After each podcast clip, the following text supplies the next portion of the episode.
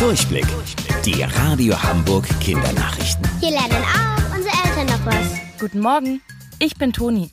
Weil viele ältere Menschen nicht mehr alleine zu Hause wohnen können, ziehen sie in ein Altenheim. Da bekommen sie jeden Tag Hilfe und werden betreut. Weil sich das Coronavirus weiter ausbreitet, müssen wir alle zu Hause bleiben. Auch die Leute im Altenheim. Oft dürfen sie sogar keinen Besuch bekommen, weil Corona für sie sehr gefährlich ist. Dadurch kann es passieren, dass sich die Omas und Opas im Altenheim alleine fühlen. Damit das gar nicht erst passiert, gibt es jetzt die Aktion Hoffnungsbrief. Malt ein buntes Bild, schreibt auf, was ihr so den ganzen Tag macht oder denkt euch sogar ein Gedicht aus. Das packt ihr dann einfach in einen Briefumschlag und schickt es an die Diakonie Hamburg. Die Adresse? Königstraße 54. Die bringen dann euren Brief in ein Altenheim. Und da freut sich dann jemand, der ganz alleine ist.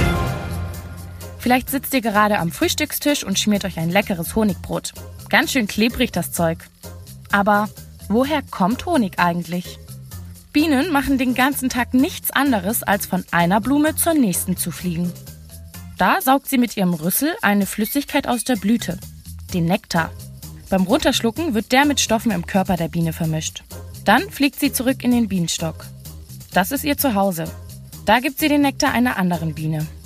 Von der wird er dann wieder eingesaugt, mit Spucke vermischt, runtergeschluckt und wieder ausgegeben.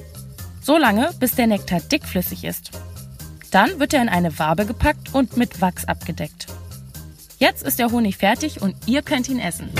Wusstet ihr eigentlich schon? Angeberwissen. Um sich abzukühlen, umarmen Koalas an heißen Tagen Bäume.